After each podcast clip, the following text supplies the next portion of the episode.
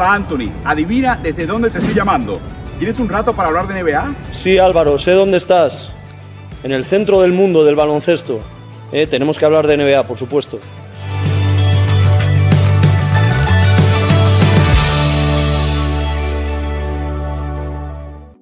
Bienvenidos a Transatlánticos, esta serie de streams que tenemos en el cierre de temporada, ya con un olorcillo y con una tensión palpable porque esta noche en San Francisco, California, comienzan los playoffs de la NBA.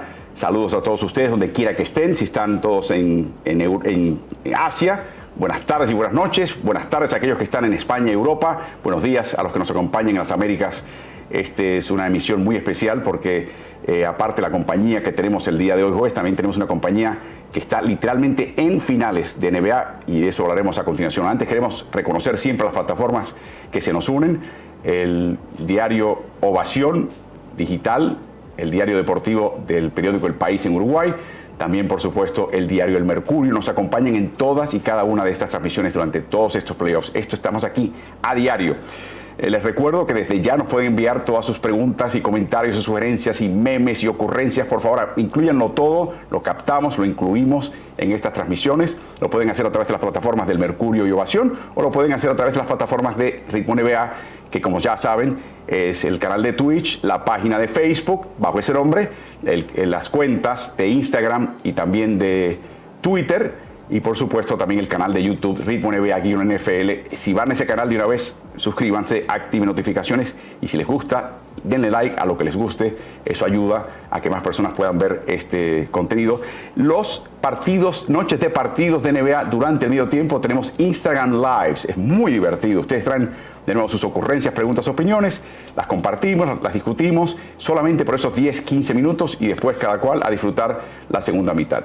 Y por último, los audios están captados en Spotify y también el resto de las plataformas principales. En pantalla ven solamente cinco, Spotify, Apple Podcast, Google Podcast, Anchor y iVoox. Hay más.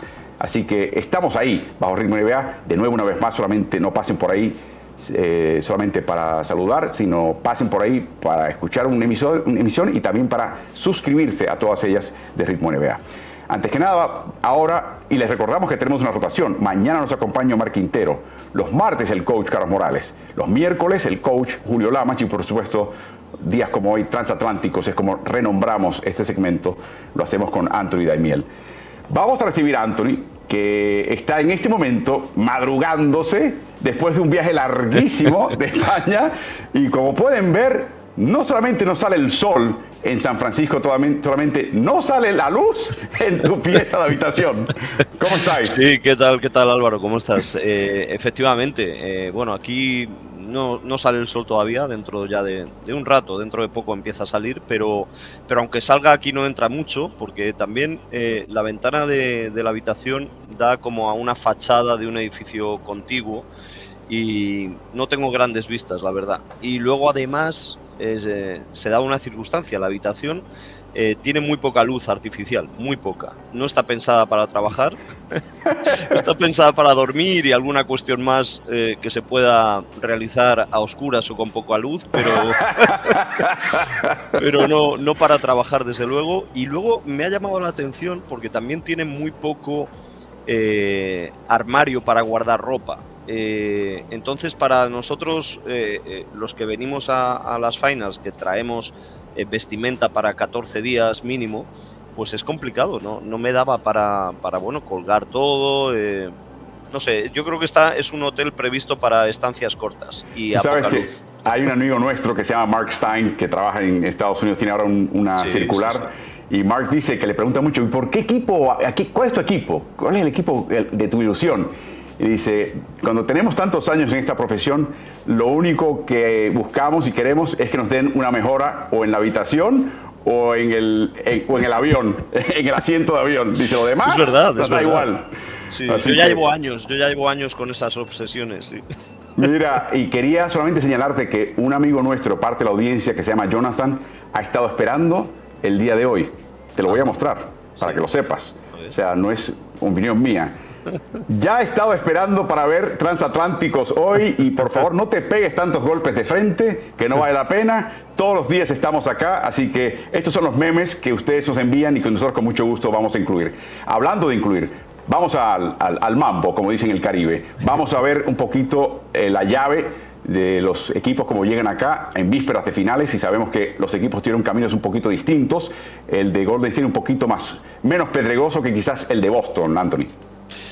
Sí, sí, o al menos esa impresión ha dado, ¿no? Quizás también Golden State estaba a un nivel realmente superior al que esperábamos, pero eh, bueno, pues ha sido un, camino tranquilo con esos Denver Nuggets eh, sobredependientes de Nikola Jokic con ese 4 a 1 y luego, bueno, pues eh, eh parecía que podía ser una eliminatoria dura contra un equipo que había estado por encima de ellos en temporada regular como Memphis Grizzlies, pero bueno, la lesión de Morant también yo creo que ayudó eh, pues a, relanzar el, camino rápido y al final fue una eliminatoria de seis partidos, de seis juegos, eh, esa semifinal de conferencia y bueno, manejaron muy bien en realidad.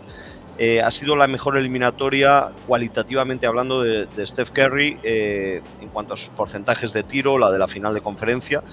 Así que 4 a 1 y, sí, mucho más duro para Boston, ¿no? Y yo creo que también más sorprendente, ¿eh? porque, bueno, pues no era un equipo muy digamos, muy regalado en cuanto a pronósticos, predicciones, ni en temporada regular, ni incluso cuando empezaron los playoffs pero eh, ha tenido un, trayecto muy sólido y luego también, bueno, pues ha sabido aprovecharse con su energía, con su resistencia a la fatiga, mm, pues para llegar a séptimos partidos mm, muy importantes y que ha manejado muy bien. El séptimo contra Milwaukee en semifinal de conferencia, el séptimo contra Miami en final de conferencia y, bueno, ese impactante 4-0, claro, en primera ronda, pero es es curioso también. Bueno, ya sabes que hay mucho hater de los Celtics que dice que se ha enfrentado a equipos que tenían bajas importantes, ¿no? Eh, en el caso de Ben Simmons eh, eh, con Brooklyn, Chris Middleton, por supuesto, con Milwaukee Bucks, y luego las lesiones que han afectado a Miami Heat también,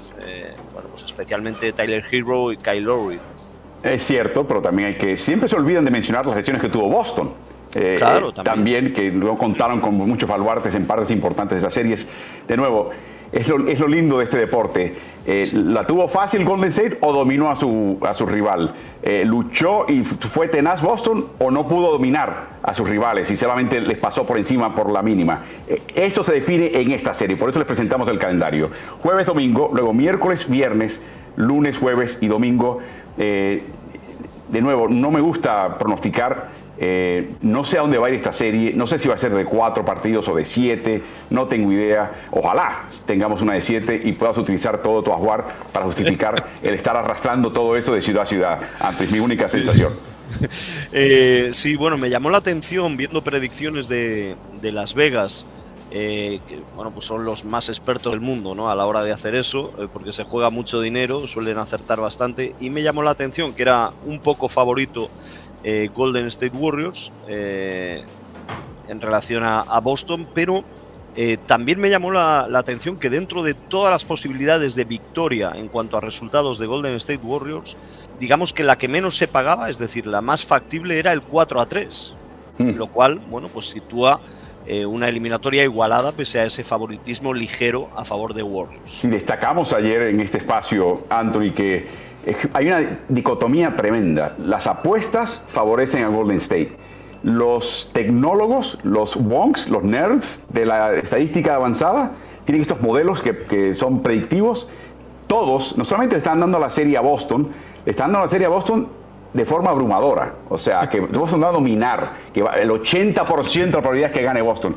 A mí me fascina eso. O sea, ver por un lado los tipos que supuestamente saben más por el tema de apuestas, porque como mencionas, hay dinero metido por el medio, contra estos señores que piensan que el algoritmo lo dice todo. Así que vamos a enterarnos si el algoritmo está bien o si el, el dólar es el que tiene la razón.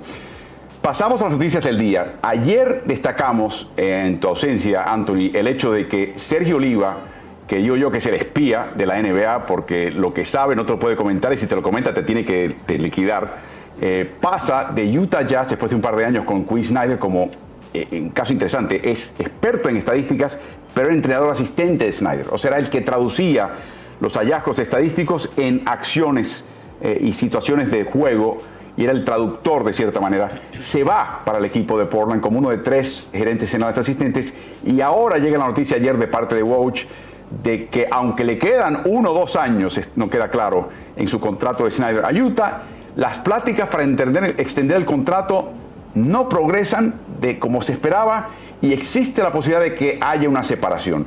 Esto está rarísimo porque vamos a empezar por el principio. Tiene un contrato con uno o dos años restantes. O sea, ¿qué es esto de que las pláticas no progresan? Me debes un año o dos. O sea, la sensación que te está dando acá es que es un divorcio en cámara lenta y que el que se quiere ir es Snyder. Eso es, eso es. Yo creo que el caso de Sergi es eh, un caso que puede anticipar o adelantar lo que puede ocurrir con Snyder, ¿no? Porque es verdad que, eh, bueno, pues Sergi ha sido un, entrenador de, mucha confianza allí, eh, importante, le llega la propuesta de Portland. Yo también, igual que me pasó con Jordi Fernández, utilicé mi contacto para felicitarlo, para darle la enhorabuena. Supongo que es un ascenso también dentro de, de su trayectoria laboral y, me contestó y me dijo que muchas gracias, que tal, con lo cual di por bueno que se va, que se va a Portland, ¿no?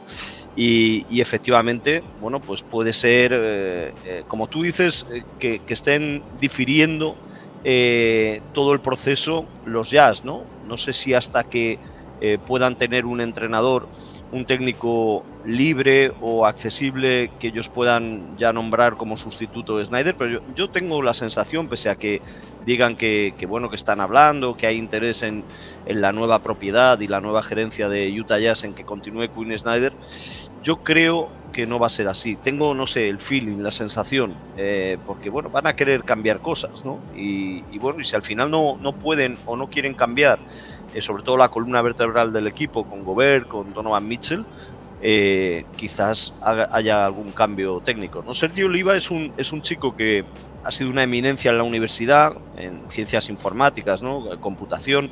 Eh, complejidad computacional.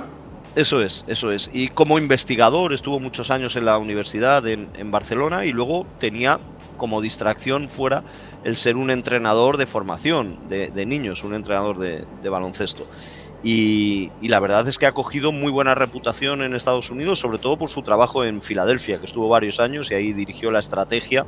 Es un experto en, analítica eh, también y, bueno, pues eh, en Utah eh, supongo que estiman que, ha ayudado y, y, Portland, que es un equipo que tiene que, parece que va a pasar un proceso similar ¿no? en cuanto a construcción, les gustaría que fuera más rápido que el de Filadelfia, pero, pero han apostado por él. ¿no? Así que vamos a ver, el, caso desde luego de Snyder es muy interesante, eh, todo lo que ha sido la trayectoria de Snyder con los Utah Jazz. Yo, yo tengo mi, mi digamos, mi diseño, sí, mi, diseño muy particular. Yo creo que Snyder, eh, cuando llega, ya lleva desde el 14, ¿no? 8 años. Y lo, lo, hace muy bien, lo hace muy bien, sobre todo a la hora de, de construir un equipo competitivo, y lo hace desde la defensa. ¿Eh? en aquel equipo eh, llegó a estar, eh, bueno, lo hace con Gobert, con Favors, que estaba por ahí. A veces jugaban juntos incluso Gobert y, Favors. George Hill, por supuesto Joe Ingles, que ha sido un jugador muy importante en sus mejores años. Boris Diaw eh, estuvo por allí al final de su carrera. Pero tenía defensas. Jay Crowder pasó por allí, Sefolosa. luego él, bueno, pues le da los galones a Royce O'Neill.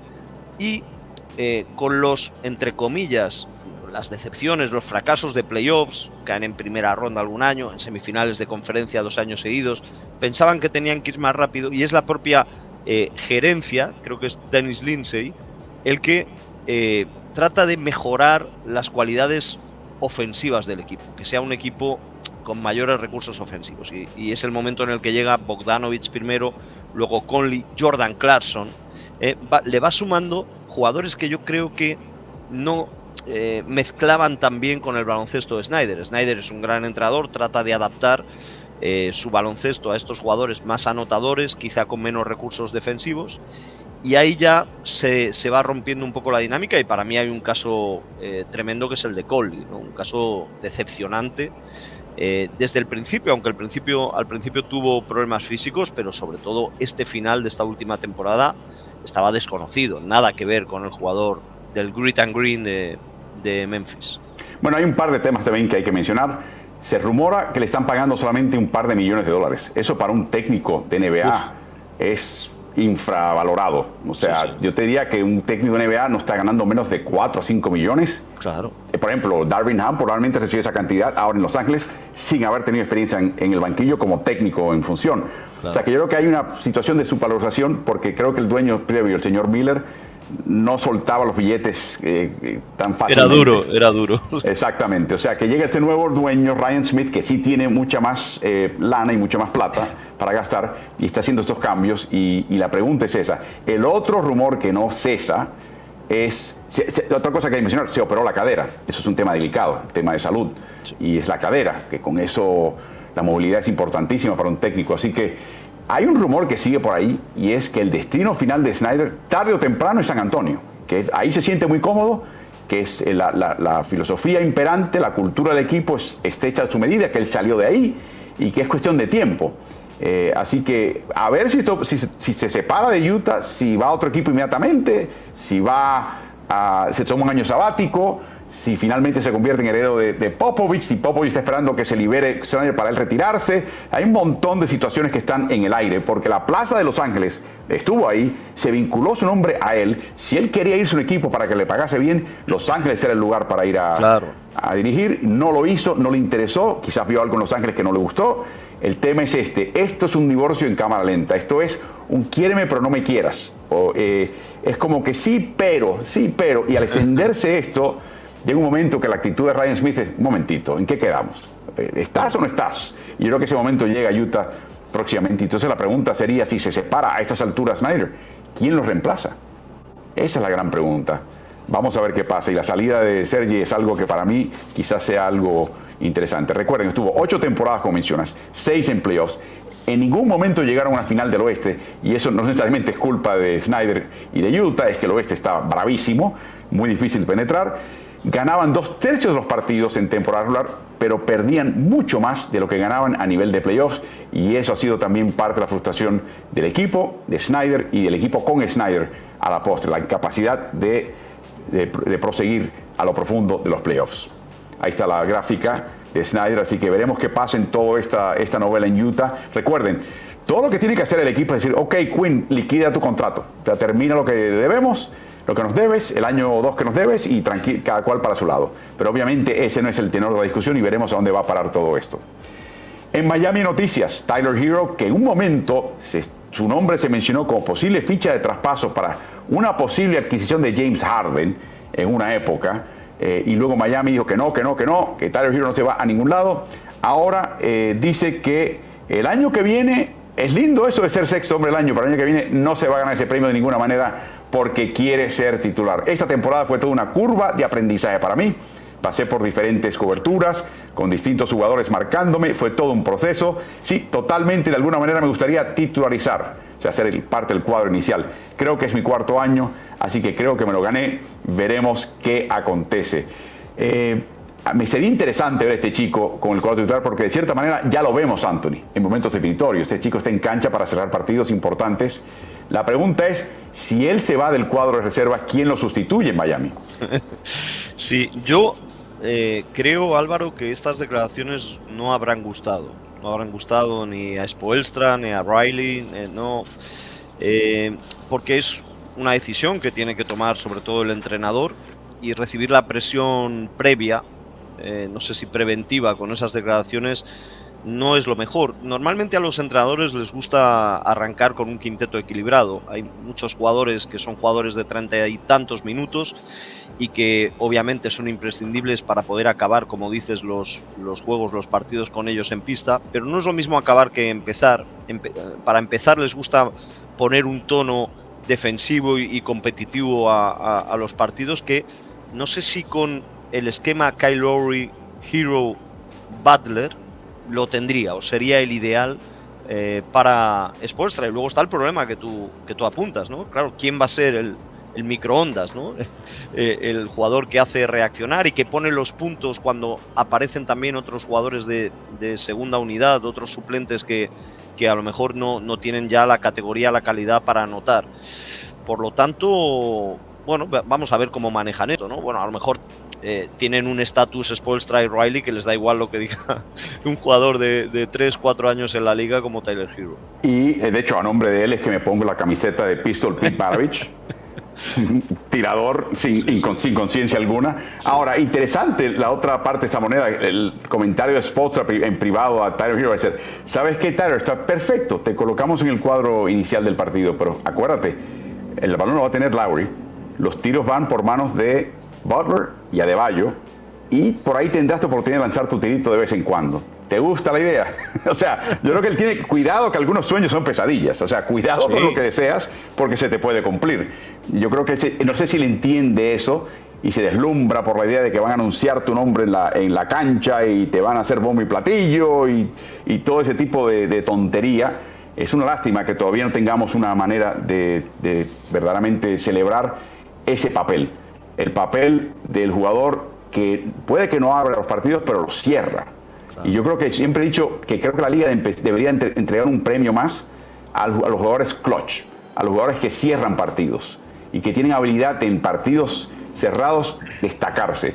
Yo creo que es una destreza muy particular y extraordinariamente valiosa en la NBA y le da más de hablar a la prensa otro premio más para añadir a la, ferretería. Me, parece que estaría tremendo y es más, se pueden hasta conseguir un patrocinio si quieren. Ese premio también debería tener el nombre de Mano Ginobili, o sea de paso, porque encarna este tipo de actitud. Brooklyn Nets eh, tenía la opción de recibir la selección de primera vuelta en este draft de Filadelfia o la del año que viene. Y desde ya dijeron, no, la del año que viene. ¿Cómo lo, cómo lo lees? Bueno, no sé si forma parte de, esa rivalidad que se ha creado eh, entre estas franquicias, muy alimentada por el trade, por el traspaso de febrero.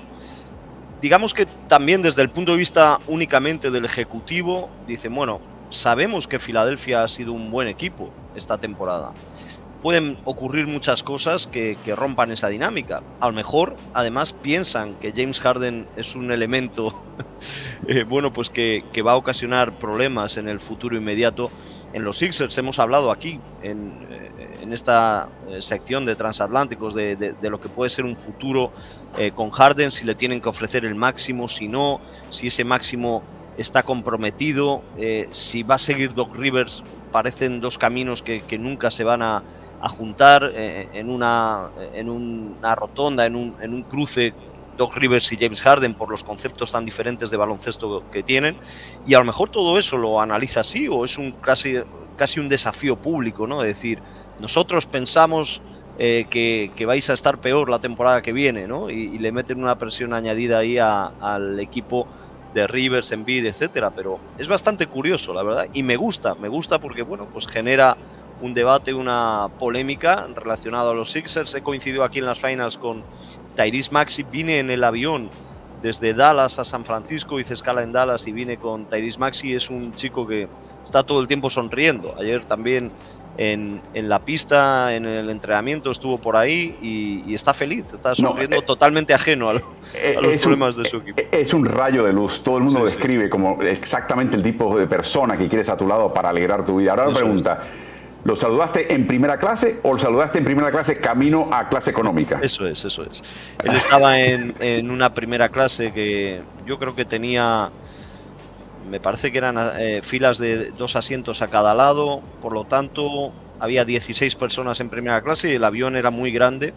En, en clase inferior estábamos el resto, avión lleno, completo. Y sí, él iba en, primera clase, pero es un chico muy sencillo, ¿no? Al menos eh, por eh, cómo se relaciona, eh, la manera en la que iba vestido, bastante sencillo. Y yo creo que hablando del año que viene de Filadelfia, la clave del éxito o el grado de, de éxito que pueda lograr Filadelfia, asumiendo lo que ya sabemos de Embiid y de Harden, o sea, el termómetro de este equipo podría ser Maxi. O sea, como le vaya a Maxi, es la proyección final de este equipo. Ahora, de nuevo, se puede interpretar de dos maneras para mí.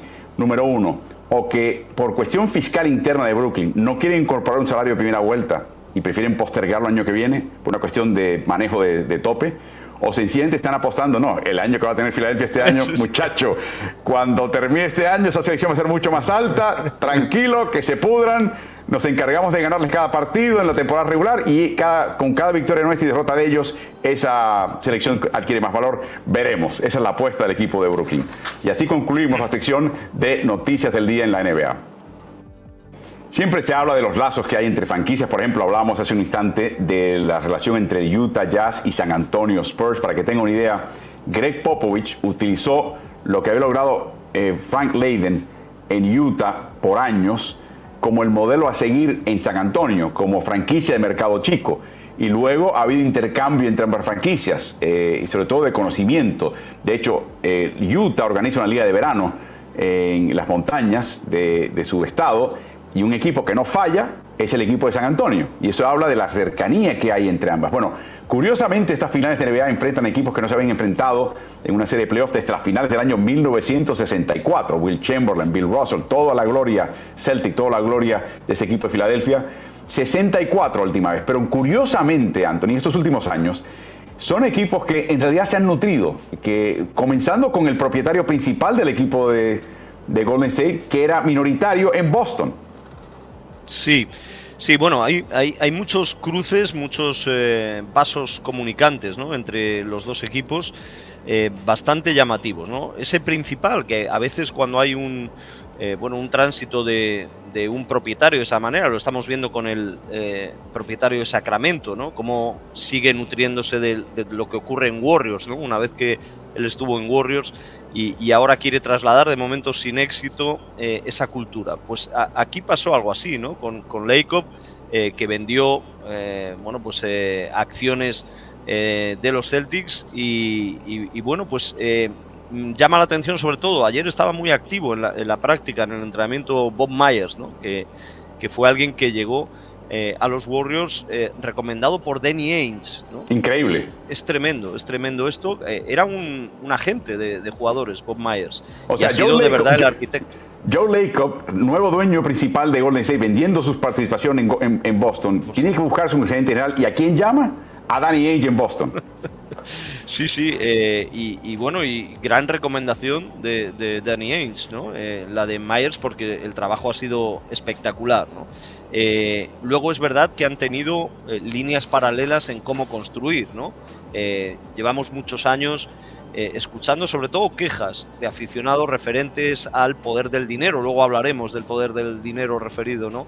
a Warriors, pero el poder del dinero, los Big Threes, cómo bueno, pues te acercas mucho a la posibilidad de ganar el anillo con, con tres jugadores de altísimo nivel. Bueno, pues al final, y esto a mí me gusta, eh, los mejores equipos eh, siguen nutriéndose del draft, ¿no? de, la labor de, ojeadores, de scouts, eh, a la hora de detectar el talento, draftearlo. Y bueno, pues es tremendo el caso por supuesto de, Golden State Warriors, porque es una dinastía de las más importantes de la historia de la liga, su Big Three, Kerry, Clay Thompson, Draymond Green, llegan a través del draft. Y por cierto, algunos de estos casos no elecciones altas. Luego está también Kevin Looney, Jordan Poole, por supuesto.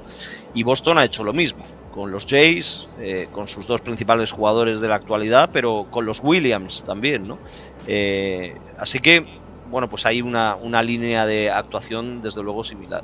Cuando ve entonces eh, Danny Ainge y luego Brad Stevens lo que está armando Lacob y Myers en Golden State, se dan cuenta que tienen un modelo de equipo donde no hay tanta diferencia en estatura entre el base más pequeño y el pivot más alto, donde se están intercambiando, hay una polivalencia tremenda defensiva y empiezan a armar y a buscar las piezas para equiparar. O sea, desde ese momento se estaban preparando para estas finales. Es increíble. Y una de las piezas fundamentales era un chico que estaba en el norte de California, jugando para la Universidad de California en Berkeley cuyo compañero de equipo se llamaba Nick Kerr. ¿Le suena el apellido? Nick es el hijo de Steve Kerr. Y Steve, eh, ese año, ese fue el año que llegaron a finales, eh, le consiguió boletos a su hijo y a, un tal eh, Jalen Brown. De hecho, tenemos un video de ese momento, cuando está en las finales del 2016 como jugador de la Universidad de California en Berkeley. dice después Steve Kerr, comentó esta semana, que tenía pavor de traer un jugador universitario amateur, aficionado, que no tenía, podía tener ningún tipo de ayuda de nadie y que se pudiese entender que, que recibir un boleto gratis del equipo de Golden State Warriors a través de su técnico Steve Kerr sería inclusive hasta una manera de reclutar al jugador para las filas profesionales. Pero fue ese partido y no escuchamos a él hablar, pero en ese momento decía, yo tengo que, yo tengo que jugar a este nivel, yo tengo que regresar a este nivel. Bueno, lo regresa, lo ha, logrado en esta ocasión. O sea que la contratación de Jalen Brown por Boston responde a, lo que vieron en el modelo de equipo de Golden State. Y eso es parte también de, la, de toda esta comparación y entrada y salida de, lazos entre ambos equipos, Anthony. Un número 3 del draft, ¿eh? un jugador ya fantástico en la universidad y, la verdad que, sí, ¿no? Tiene o, tenía al menos el prospecto que, llega a la NBA y que es elegido en el draft, esa condición de, jugador muy versátil, eh, porque es un jugador no excesivamente alto, pero muy potente a nivel físico, eh, un jugador muy completo, un two-way, ¿no? Como dicen eh, aquí, bueno, pues para defender, para poder atacar, para poder atacar con muchos recursos. Está demostrando una vez más en estos playoffs que puede ser un jugador que amenace desde la línea de tres, que luego tiene uno contra uno a través del dribbling. Jugador muy completo y jugador eh, también diferente fuera de la cancha. ¿eh? Un jugador muy comprometido, con mucha cultura, con mucha formación educacional, incluso desde el punto de vista de la música, bueno, de las artes. Eh, por lo tanto, alguien que, sí podía cuadrar, desde luego, intelectualmente también con los Warriors. Bueno, nos sorprendió muchísimo cuando aparece en la conferencia de prensa, en la atención a medios, después del séptimo partido en Miami, eh, junto a Al Horford, y menciona eh, una, una pregunta de un miembro de la prensa de que soy tal, tal persona de República Dominicana y se, alborota el ambiente, por supuesto, el hecho de que mencionen esa, ese país con Horford presente. ¿Y qué te parece si abre la boca Jerry Brown y así te lo dice, te lo estoy citando? Yo también soy dominicano. Uh, no sabía que hablaba español también. O sea, el chico no es que lo domine, pero el chico tiene un poquito más en la cabeza que, que, el baloncito votando y los millones en el banco. O sea, el chico tiene algo en la cabeza. Por último, la gran anécdota de Danny Ainge, sabiendo que tenía la primera selección global hace unos años y de hecho tuvo la osadía de traspasarla para descender en el draft porque estaba tan seguro que tenía el jugador que él quería y estaba bien, fue a ver un partido de Duke. Se sentó al lado de Bob Myers, el gerente general de Golden State, que en ese momento no tenía la capacidad de fichar un jugador de ese calibre porque Golden State le iba muy bien y su posición en el draft era muy baja. Pero estaban charlando, se estaba comiendo una galletita eh, dulce, Bob Myers, y, y estaba ahí tranquilo como una esfinge eh, Danny Ainge mirando este jugador de Duke, que finalmente fue la otra pieza importante de este equipo, Anthony. Sí, sí, sí, la manera en la que bueno, pues se obsesionó Danny Ainge con, con Jason Tatum, ¿no? Eh, que, es un jugador pues que a lo mejor en ese momento podía haber generado a otros general managers dudas, ¿no? Y aquí lo, tuvieron claro, me imagino que también por personalidad, ¿eh? por personalidad. Digamos que, que se ven muy buenos jugadores, normalmente cuando estás desde el mes de septiembre, octubre, viendo que en, todas estas, eh, en todos estos medios digitales que te hacen una predicción de cómo va a ser el draft en junio y siempre ves a los mismos cuatro o cinco jugadores en, las primeras posiciones, obviamente todos baloncestísticamente tienen un potencial altísimo, pero normalmente también ya se conocen otras cuestiones sobre estos jugadores. Y es obvio que Jason Tatum es un jugador eh, que desde siempre ha mostrado esa capacidad, esa personalidad para responder sin presión, eh, con valentía, con descaro a las exigencias de una estrella de la NBA. Y yo no he dejado de, recordar durante estos playoffs, sobre todo contra las eliminatorias contra Milwaukee, contra Miami, el, el Jason Tatum de los playoffs de 2018. ¿no? Porque ahí ya sí que te das cuenta. Mira, yo Recuerdo eh, en el caso de Draymond Green, en su temporada de novato, que no jugaba mucho, un partido que jugó en Miami eh, con Golden State Warriors. Y eh, eran los Miami Heat de LeBron James, de, Wade. Y él se mostró con, un descaro, siendo una segunda ronda del draft. Ya era el Draymond Green actual, de protestar a los árbitros, de encararse con los rivales. Y, y yo decía, pero este, este chico de, de segunda ronda, que, que, tampoco sabe hacer grandes cosas cuando le dan el balón, ¿cómo se desenvuelve así? ¿no? Pues era todo personalidad. Y eso es lo que se ve también en esos primeros playoffs de Tatum, ¿no? en el enfrentamiento directo con LeBron, en final de conferencia, pero un jugador bueno, con, con mucho descaro, ¿no? Y, bueno, pues ese jugador del que se obsesionó Danny Ainge, eh, con como Bob Myers ahí con la galletita, eh, fíjate todo lo que ha dado, ¿no? Y, y, más que tendrá que dar. Eh, para mí, pese a que ha tenido dos partidos en los que ha estado bien defendido, no ha estado al nivel, en todos los playoffs que han sido, me parece que 16, 18 partidos. Eh, pero él ha estado muy bien, no solo en el global, en los promedios de todos los playoffs, sino séptimos partidos. ¿eh? En los dos séptimos partidos ha estado realmente bien y sobre todo cómo ha aumentado el capítulo de asistencias, de generación de juego. Y en el sexto de Milwaukee, ni hablar también, se reventó.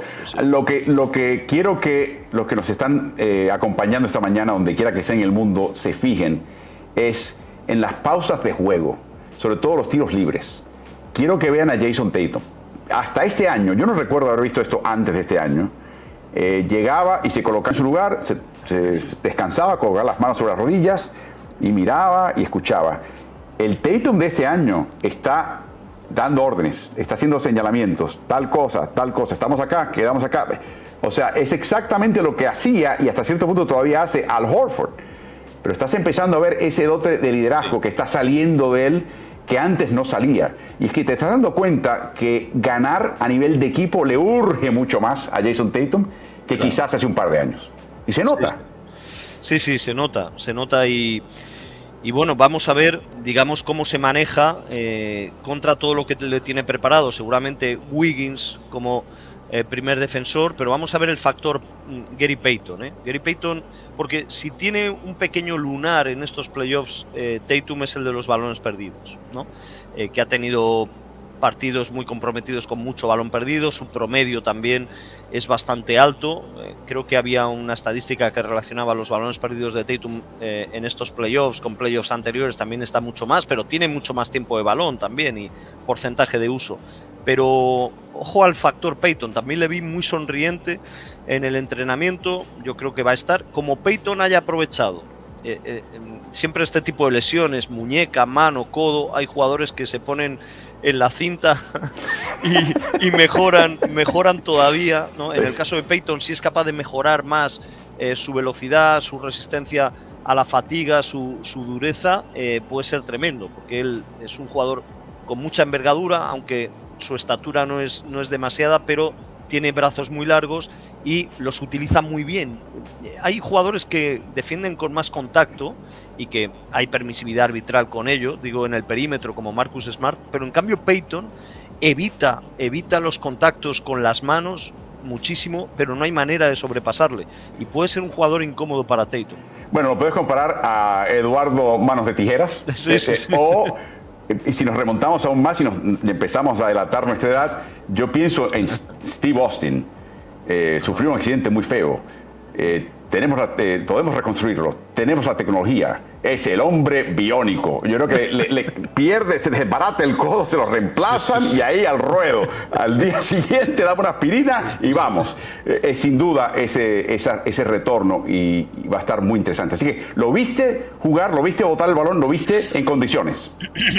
sí, sí, sí. Llevaba una protección en el codo, pero yo creo que está plenamente disponible, ¿eh? Eh, por, lo que, lo que vi para, para Steve Kerr. Eh, me imagino que Otto Porter también.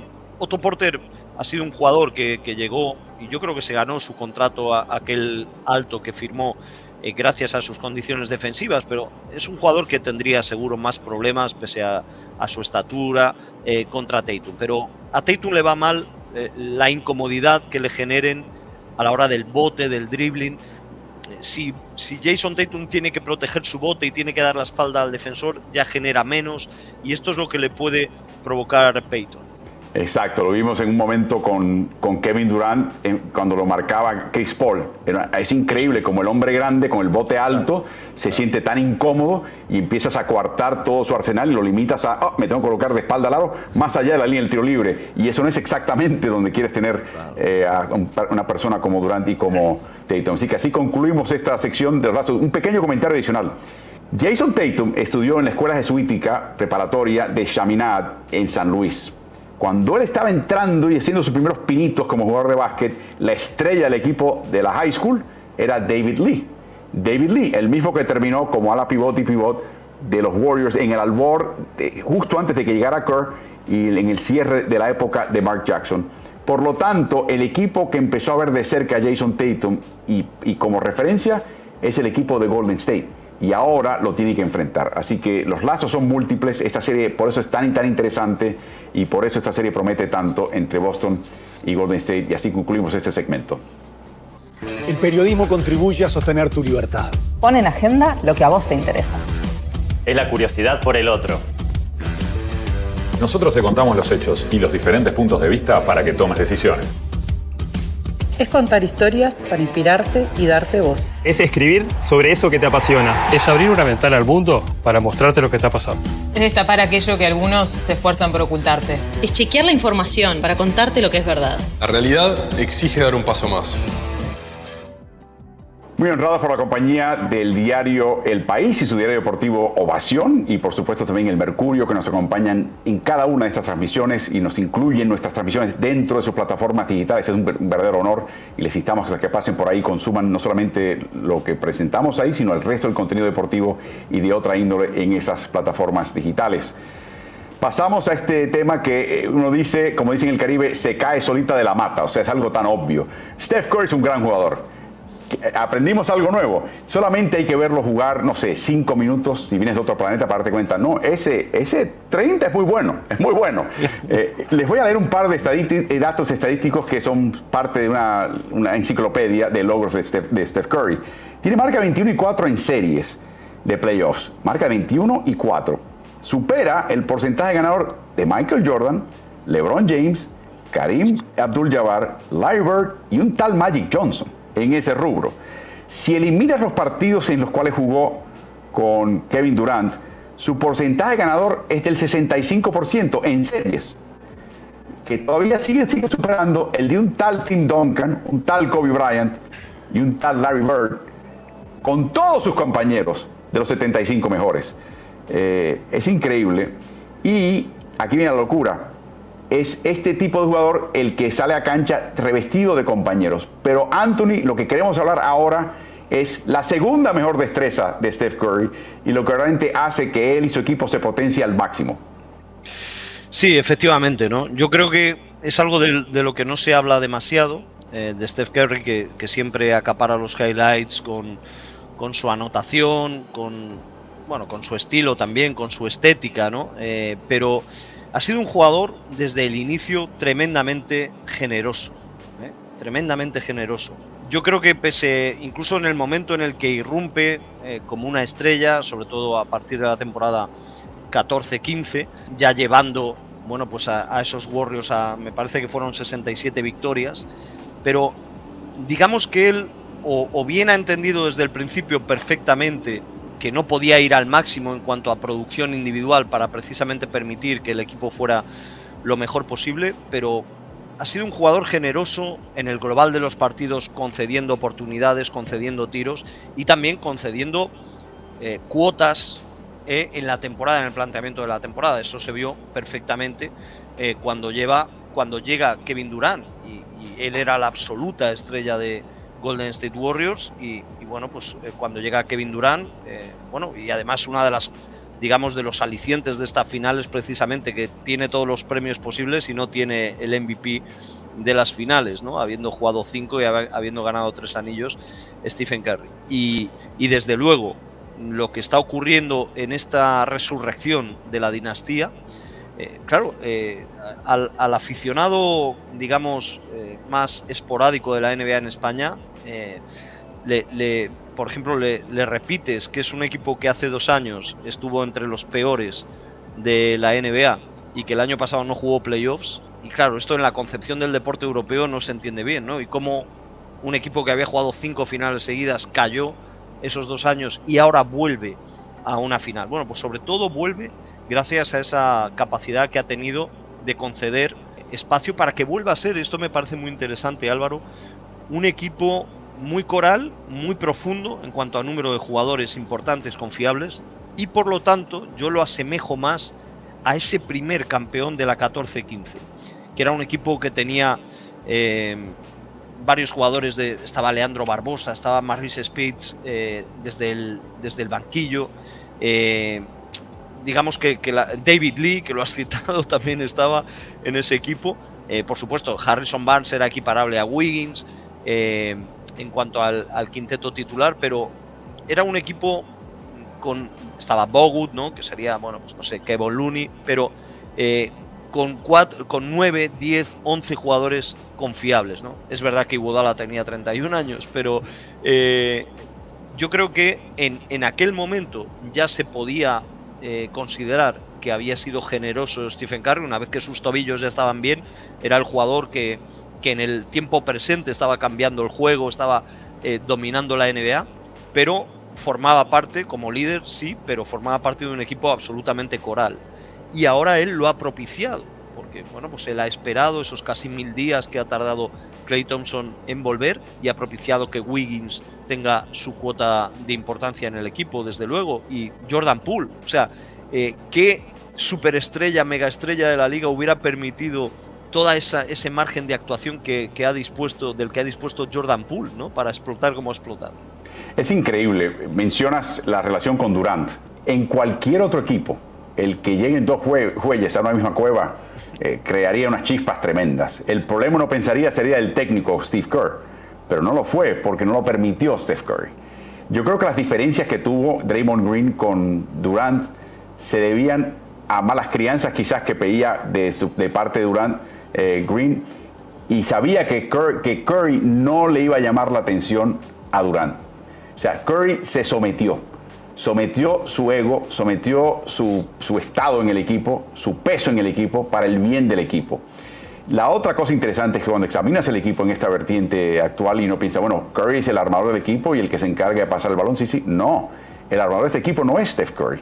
El armador del equipo es Draymond Green. O sea que también entrega esa función o la posibilidad de decir, no, yo puedo armar mejor que nadie, dame el balón, yo me encargo de armar. No, somete eso al bien del equipo. Este año sale de una lesión, Pules está en el cuadro titular y en el comienzo de los playoffs se somete a la voluntad del equipo y dice, no, es mejor, Steph, por el tipo de límites de minutos que vas a tener, que salgas de la banca y lo hace con una ecuanimidad tremenda, pasmosa. Y, y más, más, más allá, proyecta una sensación de que no, esto es lo correcto, ese es el pan de cada día. Cualquier otra cosa sería lo extraño. Para mí esa humildad, esa concesión, ese someterse, al bien del equipo, dentro de todas las virtudes que él tiene, la capacidad y destreza de tiro, por ejemplo, que lo convierte en extraterrestre, eh, para mí es la segunda cualidad más importante que tiene él y la razón por la cual le preguntas a cualquier persona en esa organización y te pregunta quién es el líder y te dice, es Steph Curry, porque encarna ese tipo de entrega y, y compromiso con el equipo a lo que haga falta. Recordemos algo que no hace Curry.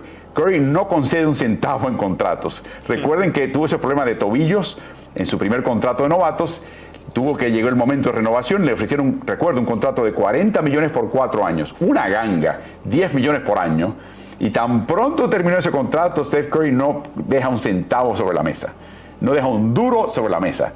Eh, en ese sentido no va a claudicar, pero aparte de esa parte de negocios, tranquilo. Y yo creo que ese es el ambiente que se, se palpa en este equipo y, el origen de todo eso es la humildad que tiene Steph Curry. Eh, sin duda. y mira, en, en, estos playoffs me ha llamado la atención y, y, eso tiene que ver con ese espacio que permite Steph Curry para, como beneficio de, de, equipo de futuro, los encuentros que ha tenido de protagonismo en ataque, pese a que ha estado algo más irregular, Clay Thompson en el partido definitivo contra Memphis y en el partido definitivo contra Dallas Mavericks, el quinto. Ese protagonismo de Clay Thompson también viene propiciado por ese carácter de Kerry. Y, recordemos, en las finales de conferencia, 44% de triple. En estos playoffs es el máximo anotador Steph Curry en últimos cuartos. O sea, no se queda corto el, el, chaval cuando llega el momento de producir. Y creo que estamos viendo la mejor versión ahora y veremos si continúa ese progreso en estas finales. Pero sin duda, eh, con todo lo que él trae a, una cancha de básquet, ese, ese, tenor, esa actitud, esa, esa personalidad, ese carácter es lo que propulsa este equipo a llegar muy lejos, Anthony. Sí, me ha llamado la atención Álvaro que en estas últimas horas se ha movido mucho por redes sociales y también en, entre, la, entre la prensa, eh, bueno, cubriendo las finals, esa estadística de un 33% de acierto defendido por Marcus Smart de, de, Steph Curry. Lo que pasa que tú ves la, el, me parece que son 9 de 27 y ves la estadística, es impactante, ¿no? Marcus Smart, cómo defiende a Steph Curry y tal. Pero luego, más pequeñito al final, dice, desde 2018. Ah. ah. claro, entonces, ¿qué ocurre? Que eh, seguramente si han puesto ahí el comienzo de la estadística es porque en 17, en 16, pues esa estadística no fue tan baja en cuanto al acierto de, Kerry. también eh, han sido años peores, claro, desde 2018 estamos hablando de la 18-19, bueno, pues que fue ya, aunque llegaron a la final, la perdieron como la perdieron contra Toronto, una temporada más problemática, y luego ya viene la lesión de Clay Thompson y el caso de, de Steph Curry, ¿no? Que eh, juega cinco partidos, me parece, la siguiente temporada. Y, bueno, y luego se queda solo, ¿no? Para jugar esa temporada que acaba en el, en el play-in. Pero bueno, va a ser un duelo, desde luego, va a ser un duelo porque además está, bueno, pues el caso de la lesión de, este año propiciada por esa acción defensiva eh, casi de jugador de fútbol americano de Smart. Así que vamos a ver, yo creo que las estadísticas siempre se pueden machacar. Como dicen, tú puedes someter la estadística hasta que se rinda y diga lo que quieras que diga. Exacto, tú la cortas ¿eh? de un lado o de otro para que el, pedazo que te lleva sea lo que coincide con, tu deseo. Pero bueno, así concluimos con esta discusión del segundo rasgo más valioso e importante de Steph Curry en, dentro de Golden State Warriors. Me toca ahora hablar de un tema que es un poquito controvertido y lo que voy a hacer, Anthony, voy a aprovechar que voy a tomar esta primera parte donde tengo que explicar un montón de cosas para aparecer solamente en a cuadro para que te puedas conseguir un vaso de agua. Sí, me está, pegando el aire acondicionado eh, ah. aquí de, espalda, que no sé por qué está en automático y, ahora de repente quiere dar mucho frío. Bueno, vamos a hablar del tema eh, importante y esto hay que mencionarlo, ¿ok?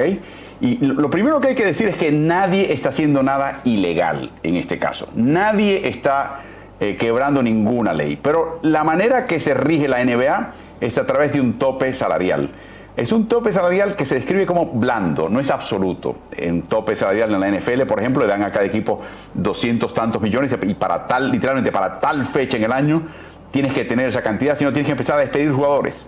Y así es implacable ese sentido. En la NBA, en parte porque el jugador, la asociación de jugadores no quiere un tope duro, han instalado lo que llaman un impuesto de lujo. Hay un tope salarial, te puedes pasar, pero en el momento que te vayas pasando vas a pagando, pagando un impuesto, una especie de penalidad, de multa por hacerlo. Y tenemos un par de gráficas que mostrarles un poquito complicadas, pero están aquí estas gráficas para que ustedes hagan captura de, imagen y las puedan analizar por su cuenta. Si te pasas 0 a 5 millones, por cada dólar excedido vas a pagar un impuesto de dólar y medio. Y así va incrementándose de a poco. Ahora, eso pasa en tu primer año en que te pases el tope salarial y empiezas a pagar impuesto de lujo. Eh, ¿Qué pasa? Si lo haces en tres de cuatro años, en tres ocasiones a través de cuatro años, te conviertes en un reincidente y ahí cambia la tasa. O sea, aumenta aún más la tasa. Y de hecho la penalidad es superior. Y como pueden ver, poco a poco, si te vas pasando por 20 millones de más, estás pagando un buen dinero. O sea, un dinero que va a impactar tu, fin de cuentas de forma importante. Vamos a examinar los equipos que este último año pagaron impuesto de lujo y hay un total de 7. O sea, hay 23 equipos que no pagaron y 7 que lo hicieron. Miren la diferencia entre el pago adicional que tuvo que pagar con ese Warriors. Esto es aparte de la nómina no tiene nada que ver con lo que ya gastaste en nómina, que en el caso de Golden State fueron otros 170 millones. Eh, y puedes ver que este, estos equipos se pasaron de esta manera.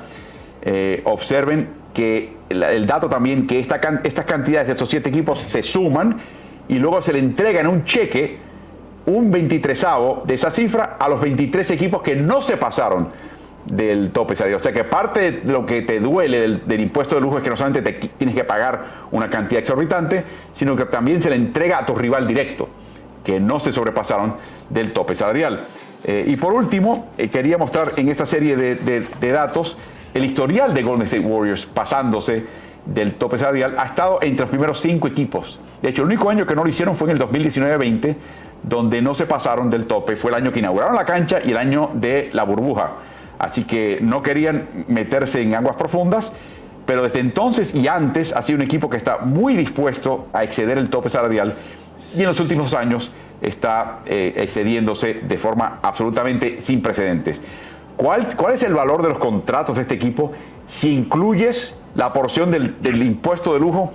Bueno, a Steph Curry le pagan, no sé, cuarenta y pico millones, pero esos millones se convierten en darle 90 millones o sea, el costo de Steph Curry, dada tu estructura salarial, es 90 millones al fisco de Golden State, 75 anuales este año. En el caso de Clay Thompson, 62 a Wiggins, 47 a Green y hasta el mismo James Wiseman, que apenas ha jugado, el valor desde el punto de vista de la nómina del equipo es 18. De nuevo, esta cifra no quiere decir dinero que pasa a manos de esos jugadores, sino el costo al equipo de tener bajo la estructura de todo esto, eh, tener esto de esta manera. En otras palabras, Anthony, estamos hablando de un equipo cuyos propietarios anualmente tienen que llenar un hueco, un déficit, de mi cálculo, no menos de 100 millones de dólares para poder tener el capital para cubrir el hueco que representa el impuesto de lujo. La pregunta que todos se hacen es, ¿no está tratando de comprar un título Golden State Warriors? es muy interesante la, pregunta y, bueno, y este asunto, desde luego que has explicado de manera magnífica lo que es eh, bueno, pues el concepto del impuesto de lujo, cómo se reparte. Y sí, llama la atención, ¿no? Eh, hay que recordar que ya desde que ellos empiezan la construcción del Chase Center eh, y ellos bueno, pues toman la decisión de cambiar a San Francisco, ellos piensan que el negocio se va a expandir, es decir, que van a ingresar mucho más. Estar en San Francisco, bueno, no es estar en, en Oakland, ¿no?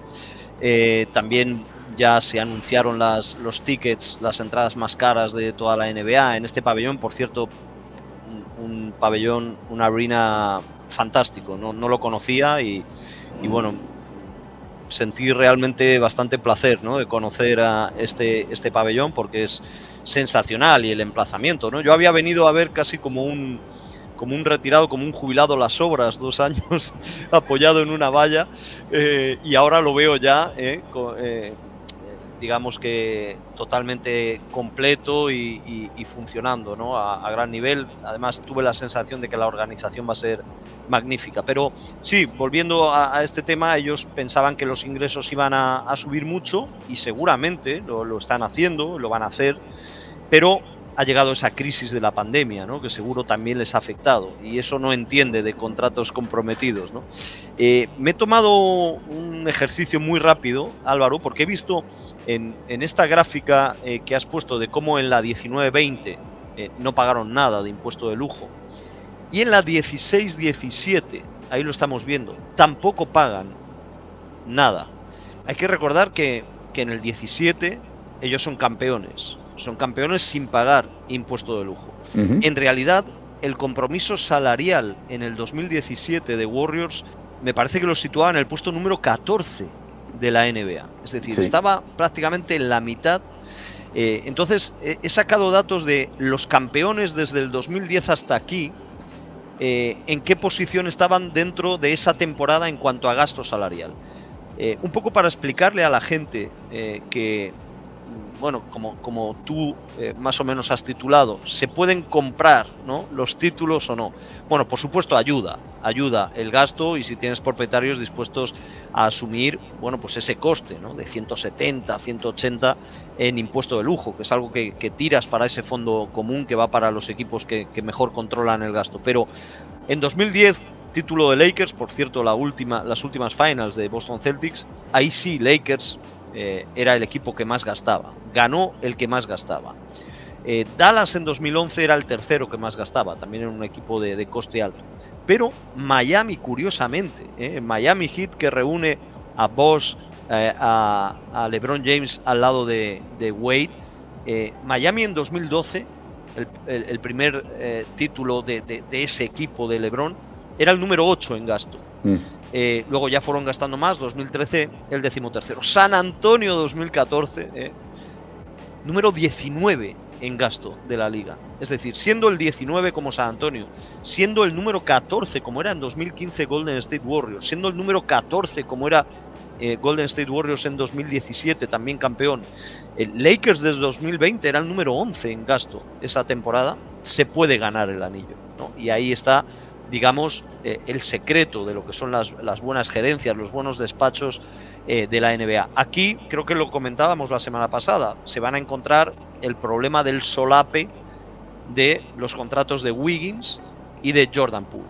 Es decir, ya, ya no caben más, ¿no? Eh, hemos comentado antes de, comenzar que seguramente les, bueno, pues les están sobrando esos, o están perdiendo esos 100 millones y que en un equipo de condición normal uno de los jugadores de contrato máximo no debería estar. En otras palabras, imagínense estas finales, Golden State contra Boston, sin uno de dos jugadores, eh, Golden State sin Clay Thompson o por ejemplo sin Andrew Wiggins, que sería equipararía más o menos el gasto de Golden State al gasto, el nivel de gasto que tiene Boston, más o menos.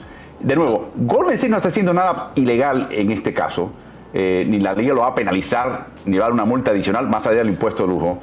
Y yo creo que uno puede intentar ganar el campeonato, pero como mencionas, no hay garantía alguna. Y de hecho la construcción de equipo y, una construcción de equipo bien hecha y más barata no solamente es posible, es loable, es lo que quieres hacer como equipo. Fíjate, Álvaro, que en Memphis Grizzlies, segundo récord en temporada regular y, equipo que ha peleado incluso sin su estrella lesionado la semifinal de conferencia, me parece que estaba esta temporada entre los dos o tres equipos que menos gastaban. Y lo que te decía, eh, a partir del 2023 es decir, queda un año, pero 2023 es el momento en el que acaba el contrato de Wiggins y es el momento en el que empezaría, comenzaría la supuesta extensión de contrato que le tienen que dar a Jordan Poole. Entonces, si renuevan a Wiggins, y Wiggins sigue a un nivel eh, salarial alto, aunque no sea de máximo, no pueden mantener a Jordan Poole. Si le dan la extensión a Jordan Poole, se supone que esto es la posibilidad que yo veo más cercana, sobre todo si Kuminga desarrolla como ellos esperan, pues que Wiggins no siga en este equipo. Exactamente, y por ende, lo que hemos visto en estos playoffs de darle minutos a Kuminga, darle minutos a Moses Moody, eh, en caso de que el tema contractual llegue a un punto donde no puedan más, se siente, no puedan más. Así que eh, uno puede intentar hacerlo, pero lo que tú y yo no sabemos, ¿cómo deben ser esas reuniones de propietarios del equipo?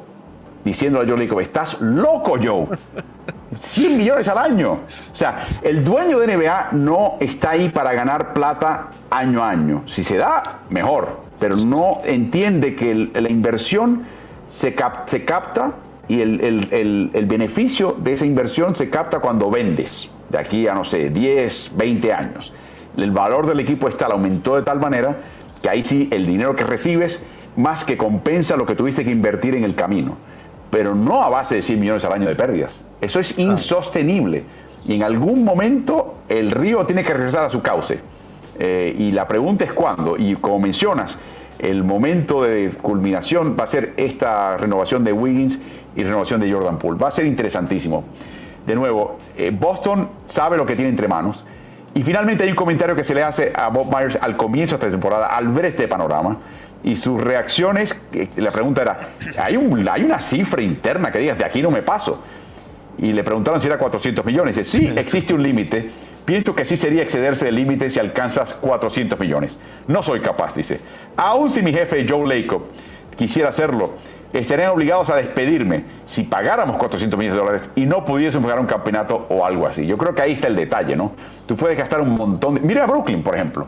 Brooklyn está teniendo una, serie de, revoluciones internas en este momento porque gastaron un montón de dinero en el impuesto de lujo y fracasaron este año. Y es verdad que hay todo tipo de atenuantes, pero no puedes gastar esa plata y no llegar a un campeonato. Y por último, quería mostrar una gráfica que hacías mención directamente. Hay mucha, hay un mito. Bueno, no te preocupes, eso pasa mucho club, en mucha liga alrededor del mundo. Si llegamos a playoffs y llegamos a finales con lo que vamos a sacar en taquilla, podemos eh, solapar y aguantar el gasto adicional en la nómina. No es así. Eh, lo que gana a nivel de ingreso bruto y por partido en casa Golden State Warriors es 7 millones, del cual retienen el 30%. Lo demás pasa a la liga y al rival. En finales de oeste, con el aumento de boletos, están sacando 10 millones por partido. O sea que una cuestión neta es de quedarse con 3 de esos millones. Y en finales pueden generar 15 millones de dólares en ingresos por partido, del cual se van a quedar con el 30%. Sumen todo esto y con al menos dos partidos de finales, Golden State en estos playoffs saca 30 millones que no tenía eh, al generar sus cálculos de gráfica. Comparen esos 30 millones con los 170 millones de, de impuesto de lujo y te das cuenta que no empieza, no es una gota en el cubo de agua de este equipo, por lo tanto es algo totalmente insostenible. En otras palabras, no, están intentando quizás eh, mantener un núcleo, la gente lo puede interpretar como intentar ganar un campeonato a billetazo limpio, pero no hay garantía y les puedo asegurar que la presión que tienen en este momento de desistir en este esfuerzo es enorme y es interna. Por eso Álvaro, se me hace eh, a veces bueno, muy barato lo que se gasta eh, mirando los salarios de los entrenadores, ¿no? Porque no se trata de tener un entrenador, bueno, como hasta ahora es Udoka en, en Boston, un entrenador que ha preparado bien el equipo, que ha cambiado la, la dinámica, que los tiene a un nivel competitivo alto en su primera temporada, un entrenador que maneja bien la pizarra. No, estamos hablando de entrenadores que crean una cultura y que son arquitectos de una dinastía. ¿Cuánto vale de verdad Popovich o Steve Kerr? Sobre todo relacionado con todo ese gasto, con toda esa presión que tiene unos propietarios a la hora de perder 100 millones una temporada. Es que eh, eh, la presencia de un entrenador como Steve Kerr o como Popovich te da garantías, una vez que tienes un equipo y un gasto, de estar ahí, de estar compitiendo y de acercarte a las finals y al anillo. Y eso es lo que te permite, bueno, pues eh, asumir esos riesgos financieros. Bueno, veremos qué pasa en este caso y de esa manera concluimos esta discusión. Va a ser interesante, es un tema que hay que tener en mente, pero no puede uno mirar todo lo deportivo estrictamente por ese filtro. Y recuerden, si, los, los, ríos regresan a su cauce. Y en el caso de Golden State es cuestión de tiempo, quizás tan temprano como el fin de esta temporada. Vamos a tener que recortar este tema. Tenemos un par de temas que queremos hablar, pero vamos a tener que recortarlos. Vamos a hablar con un par de temitas más porque si no ya se me tiene que ir a la cancha para el partido de finales con Movistar, eh, mi querido Anthony Daimiel que nos acompaña. Primero, cómo Boston rescató su temporada. Eh, acaba de salir un artículo muy interesante en la página 538.com que habla de una serie de temas y rasgos, pero hay un par de temas eh, que hablan de un poquito lo que, lo que, eh, cómo vino el cambio. Y obviamente el cambio vino en gran parte por una toma de conciencia de jugadores, pero fue propulsado por la insistencia del técnico Imidoka que tuvo esto que decir al respecto. I think once you get out of the initial uh, media circus and the intensity and how everything is uh, much more exaggerated, obviously it's not much different when you get on the court. Uh, we have guys that have that are young but have been through a few Eastern Conference Finals already, and then our path this year, you know, two Game Sevens and um, playing some high level teams and taking a tough route. I think that's prepared us more than anything. I coached in two finals uh, my first two years in the league. Got to a Western Conference final as a player myself, and then we've had other coaches who have been through it, and, you know, and won championships as well. And so we can kind of give our advice on what's to come. But uh, once we get out there, I think what's really been good about our group is and not caught up in the, the moment. Uh, the game sevens, uh, playing on the road, you see our record. And for, more so than anything, it's just basketball. At the end of the day, that's what we try to stress. And I think uh, that's the benefit of our group being so young and approaching it that way. Eh, referencia a diferencia en experiencia de playoff, de, de, experiencia en general entre ambos planteles, ese fue su respuesta. Y de hecho, Kerr dijo lo mismo, que, le preguntaron acerca del descanso. Dijo, bueno, total, puede que nos afecte un poquito en el primer cuarto, que sea el primer partido, pero no, ahí termina todo. Luego es baloncesto. Eh, vamos a repasar una época que los aficionados de Celtics no quieren que yo le saque en cara. Y es la tenebro, el tenebroso comienzo de temporada. Múltiples disputas públicas entre jugadores en diciembre el azote que verdaderamente pegó durísimo a la NBA, pero algunos equipos en particular, y uno de ellos fue el equipo de Boston. Para que tengan una idea, eh, Al Horford ha tenido tres episodios del COVID este año, tres, y se vacunó. Es increíble. La prensa de Boston y Estados Unidos reclamando de que oh, hay que cambiar este equipo, traspasen a Tatum, a Brown, o ambos, este modelo ya no funciona, no se llevan la prensa de Boston y Estados Unidos diciendo, no, Udoca no sirve, fue una equivocación, le queda muy grande el traje, eh, no está para esto, no está para llevar un equipo lejos. Y el día 22 de enero no solamente amanecen con marca negativa y perdedora, pasada la mitad de la temporada. Eso es interesante este equipo de Boston, sino que además venían de haber perdido, la noche previa Anthony en casa en el TD Garden contra un Portland que no colocó en cancha a Damian. Para mí fue el peor momento de este equipo. Un momento posterior en el cual eh, pierden una ventaja de 23 puntos contra los Knicks y pierden en la prórroga, que verdaderamente le escaló hondo a los jugadores. Pero estoy describiendo el peor momento de este equipo de Boston. ¿Qué hicieron para salir del hoyo?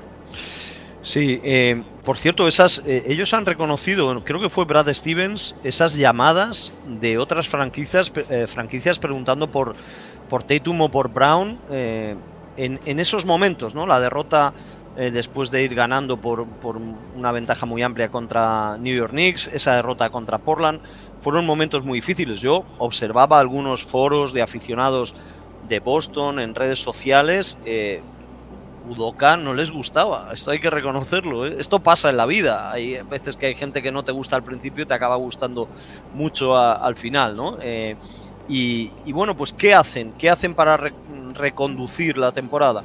Bueno, sobre todo eh, el ajuste de Robert Williams a nivel defensivo. Ellos estaban jugando con Robert Williams y Al Horford, el equipo estaba incómodo a nivel defensivo tratando de eh, colocar a Robert Williams en defensa sobre jugadores con manejo de balón y con amenaza en el tiro lejano. Salía de posición. Robert Williams imposibilitaba las ayudas defensivas de Robert Williams para intimidar, para poder colocar tapones. Eh, Horford, bueno, pues no estaba eh, en esas condiciones para poder intimidar como sí lo podía hacer Robert Williams y ellos cambian el rol de estos jugadores, ¿no? Y propician que esté mucho más tiempo eh, pisando pintura Robert Williams. Es Horford el que se va sobre ese ala pivot o, ese pivot más tirador, más anotador.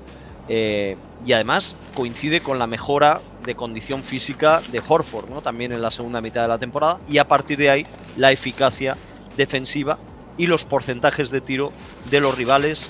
Bueno, toda esa estadística va cambiando a partir de, esos días de mediados eh, de enero, finales de enero, cuando realizan ese ajuste. Ahí lo tenemos eh, cómo antes y después del 15 de enero cambia la estadística de eficacia defensiva, pasa a ser del sexto eh, mejor equipo a ser el mejor, con 105,4 puntos recibidos por 100 posesiones y en porcentaje de campo de los oponentes, también tremendo, del sexto al primero, baja de un punto porcentual de 43,9 al 42,9 y el porcentaje en tiros de tres de los rivales. Qué curioso, ¿no? Qué curioso que también teniendo a un intimidador eh, debajo de tu aro, eso propicia que el defensor de perímetro esté más encima a la hora de puntear, de frenar ese triple. Y pasan del 34,3 de acierto en triples de los rivales al 33,4 de ser el undécimo equipo al ser el segundo mejor equipo de la NBA en esta estadística defensiva. Es increíble, Anthony. Ese partido de 15 de enero fue el partido contra Chicago.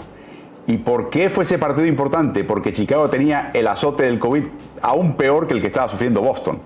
¿Y qué pasó en ese partido? Todos los grandes, los internos de Chicago estaban fuera, comenzando por Vucevic.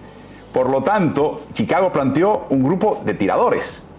Y dijo, eh, dijo espérate, me van, a matar a, Williams.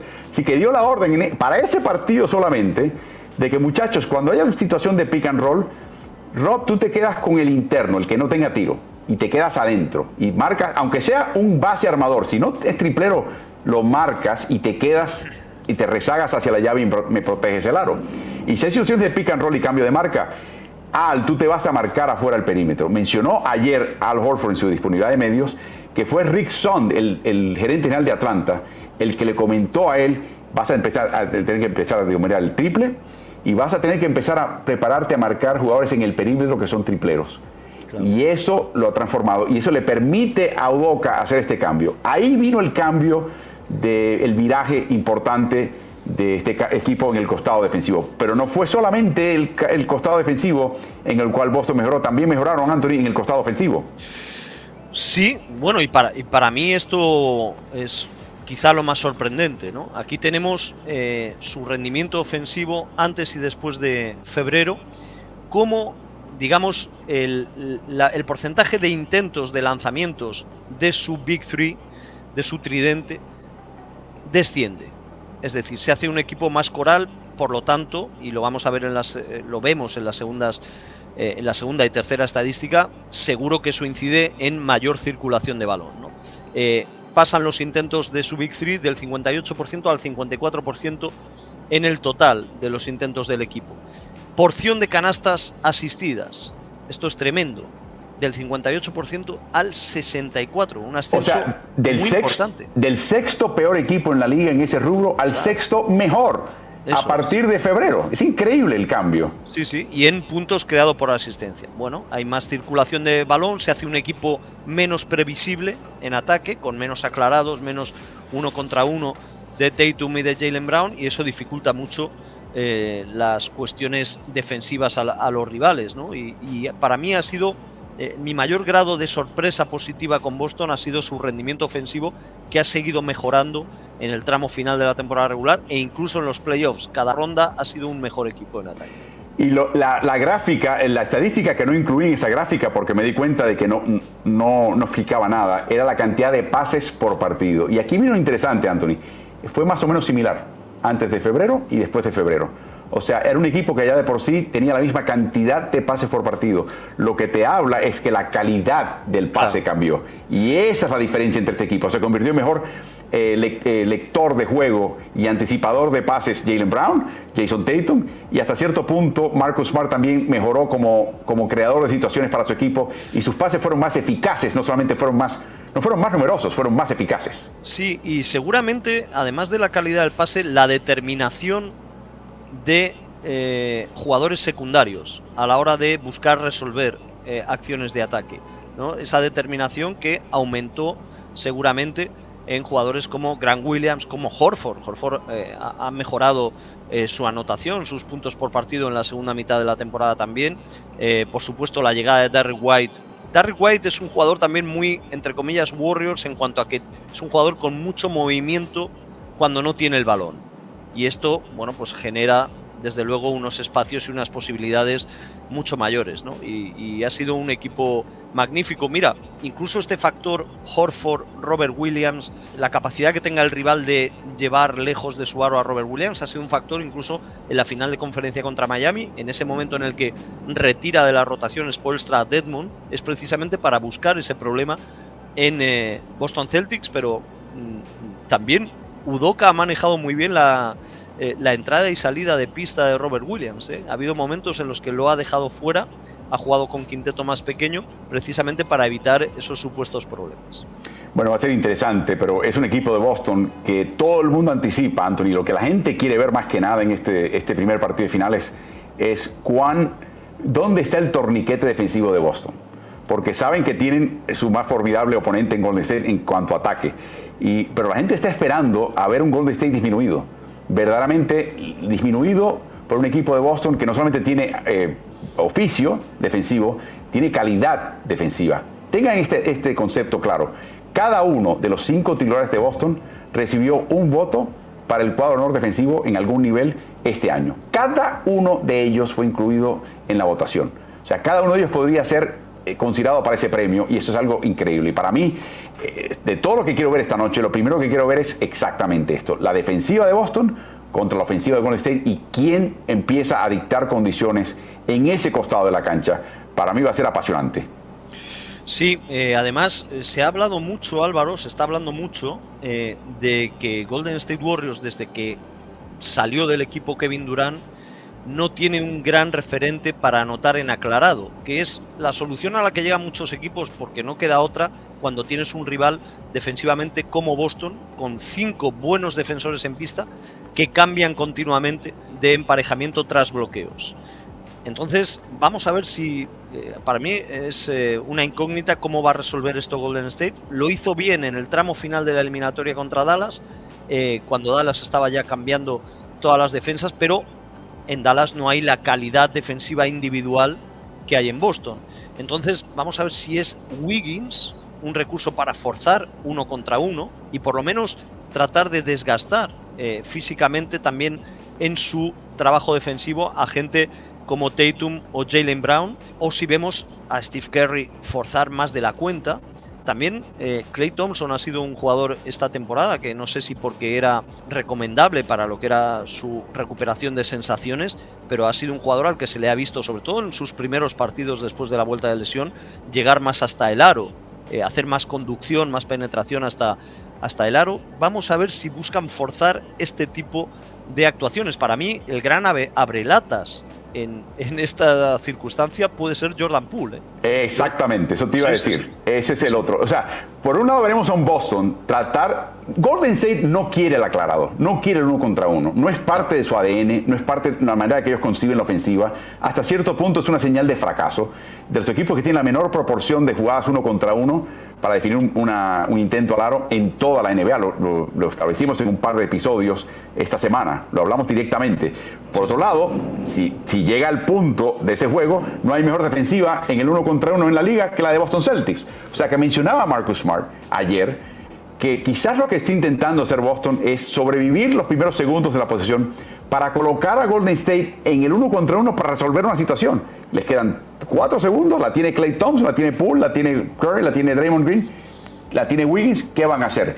Y quieren arrinconarlos, llevarlos a esa esquina para entonces Boston aplicar el torniquete final del uno contra uno defensivo que, en la cual ellos son de lo mejor que hay en la NBA. Ese es el planteamiento que tiene Boston. La pregunta es si llega a ese punto en la posesión de Golden State o si agilizan de tal manera que están buscando anotar en esos primeros 7 segundos, contragolpear, buscar algo temprano eh, y sencillamente no, no, meterse en esa camisa 11 varas de tener que darle el balón a alguien con 4 segundos en el reloj de posesión y a ver qué pasa.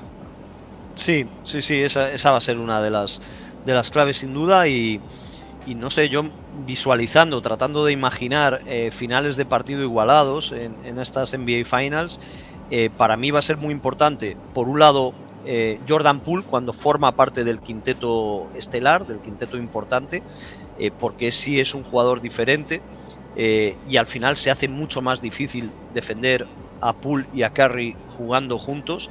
Y también, que lo, creo que lo comentábamos la, la, semana pasada, dependiendo de lo que haga la defensa de Golden State Warriors, los tiros que tengan que asumir, que a lo mejor no provoquen, no busquen, pero que tengan que asumir, Smart y Derrick White en Boston Celtics. Sí, y de nuevo, si tienes a Poole y a Curry juntos en cancha para, para tratar de liquidar eh, con su alto octanaje ofensivo, tienes que pagar un precio en el costado defensivo.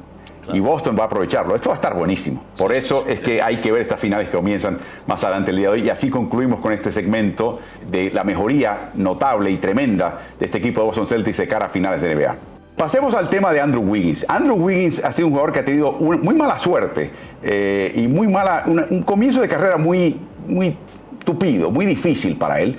Eh, no por cosas que él ha hecho, no por comisión, quizás más bien por omisión, pero escuchemos las palabras ayer de Andrew Gudala que hablaba de la cultura del equipo y escuchen el espacio que le da y el puesto que le da a Andrew Wiggins en esta concepción moderna de la cultura eh, contemporánea de estos Golden State Warriors. Escuchemos. I think it starts with um, you know your core and you know what they embody um, in terms of their personality, uh, their work ethic, um, their values, and you know you got Steph Curry, uh, you got Draymond Green, and you got Klay Thompson, and uh, I think Andrew Wiggins um, hasn't been uh, included into the fold as much as he should have, and uh, but I think that says a lot about him, not letting that. Um, because that's who he is. You know, he's just a more reserved, quiet guy, so it doesn't bother him. But I think he understands his importance. But just those personalities can really build a culture. And then, you know, you just start with Steph being the first one here. Um, everything he embodies with his values and who he is as a person, um, his work ethic, um, and he's kind of sets the tone for everyone else. You know, we talked about this over the last uh, eight, nine years, however long it's been. Um, we've been able to bring in guys from all walks of life, whether they've been superstars um, or other guys who are reserve roles, uh, guys who had to change their roles throughout their careers, and how they just uh, enter, enter and got into the culture seamlessly, with no bumps in the road, and they just really enjoyed uh, being a part of this. So. Um, very, very welcoming culture, uh, very carefree. But when you see the work that's put in behind closed doors, you know you get the best of both worlds. So it's just a um, a special place that you know uh, Steph has built the foundation on. Muy interesante comentario. Yo sé que eh, Udala percibe a Wiggins como su proyecto personal, o sea que hasta cierto punto él va a tratar siempre de darle el, perfil a Wiggins que, que otros no se, no se, lo van a dar, pero es interesante que se tome tanto tiempo en su respuesta a la cultura del equipo y que obviamente mencione a los tres eh, pilares del equipo, pero le dé tanto tiempo a Andrew Wiggins que en, mi conteo, y puede que me equivoque Anthony, el único jugador seleccionado primerísimo en el tope del draft, que fue traspasado por el equipo que tenía esa primera selección, después de ficharlo, una cosa es que tú hagas un traspaso antes y le des la responsabilidad a otro equipo, no, no, no, lo trae Cleveland, lo traspasa a Minnesota para traer a Kevin Love porque LeBron James no creía en novatos. Eh, hizo un par de comentarios más o menos tibios de Wiggins, te diste cuenta que no estaba muy contento con la selección y acto seguido lo envían a Minnesota y ahí comienza su travesía. Chris Webber, recuerdo, fue el único que yo recuerde que fue un primer seleccionado que fue despachado por el equipo inmediatamente después del draft.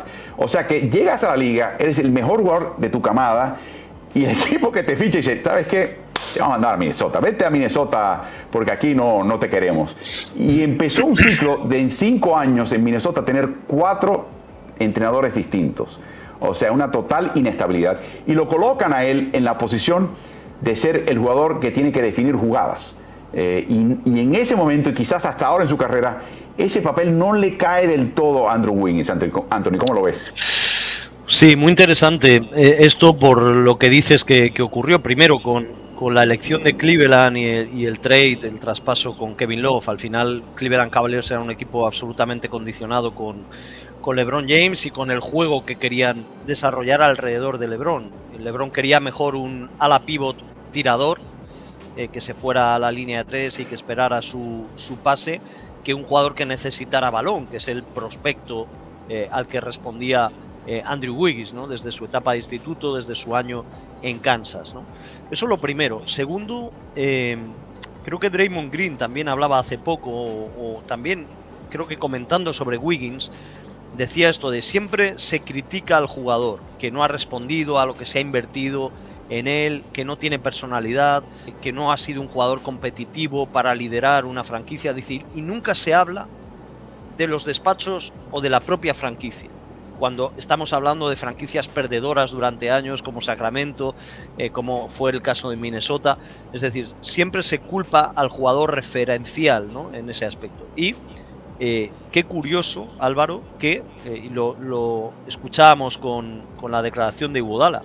Lo que parecía que era un defecto, una incapacidad de Wiggins, esa falta de carácter y de liderazgo, en realidad en la cultura, como decía muy bien Iguodala, de los Warriors se ha convertido en una virtud, porque ese carácter de Wiggins se introduce perfectamente, tiene el molde hecho para el engranaje imprescindible en, la estructura y en la mecánica de los Warriors. Lo que decíamos antes de Steph Curry, también Wiggins lo propicia, porque Wiggins no, te, no, no tiene en cualquier partido dos o tres tiros más de los que tú le tenías adjudicados, nunca.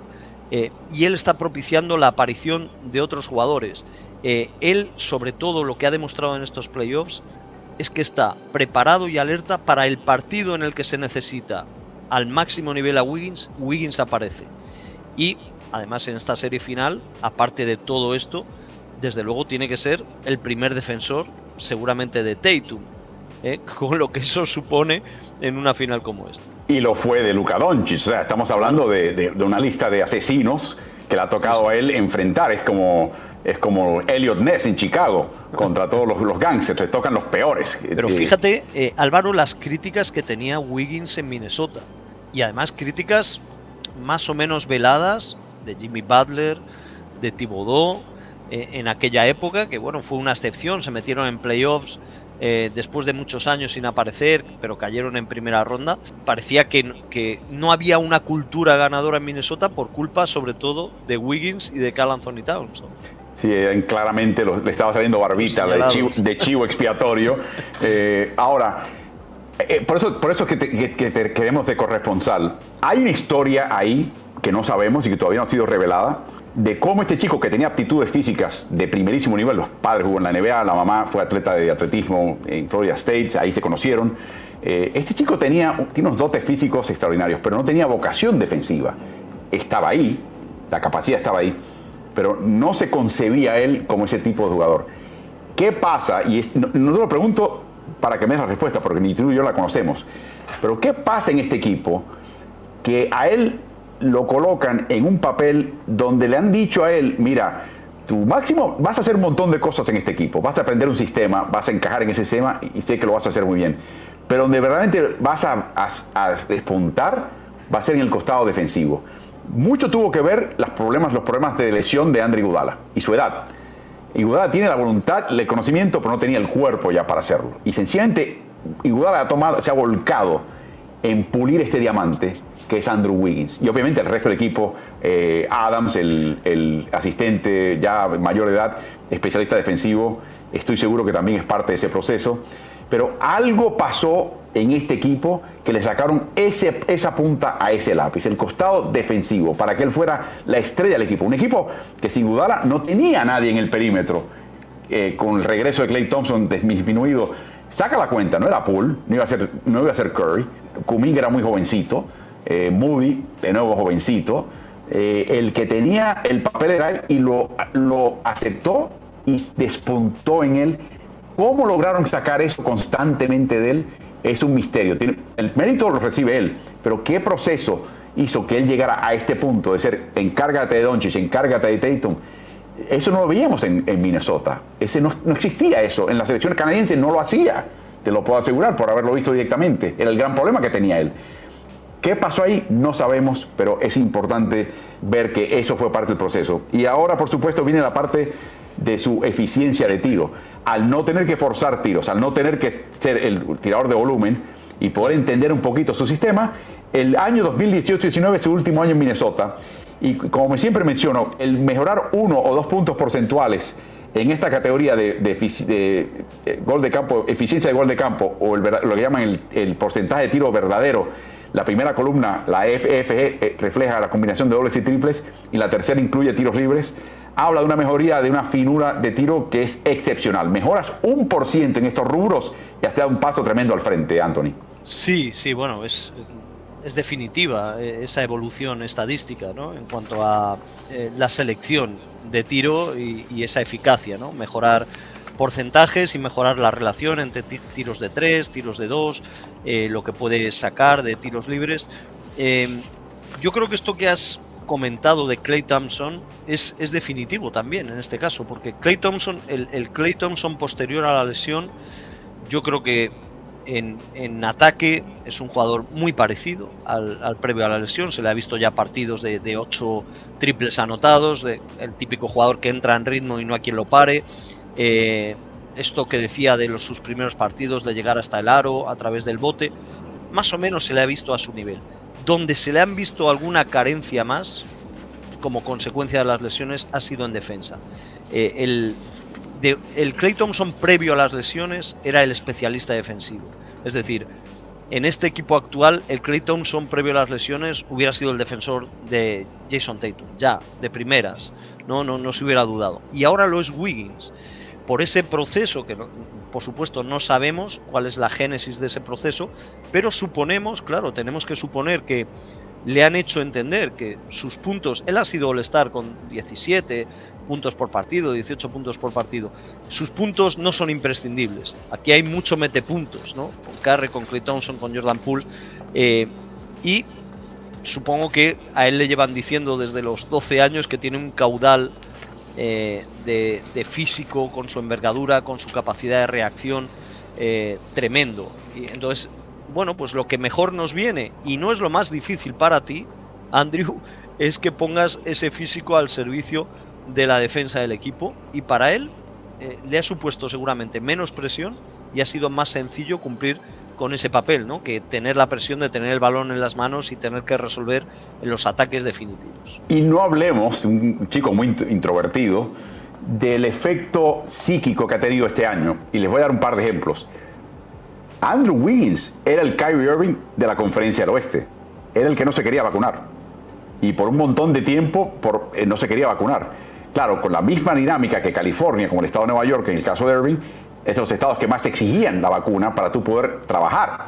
Eh, entonces se vacunó a regañadientes a última hora porque todo el mundo le estaba cayendo encima. Finalmente se metió la vacuna de Johnson Johnson, que era la única, no quería darse dos. Eh, su, su, sensación dice, y me dice, y el tiempo me dio la razón, es que no eran absolutamente necesarios para alguien de mi edad y mi estado físico y mi estado de salud.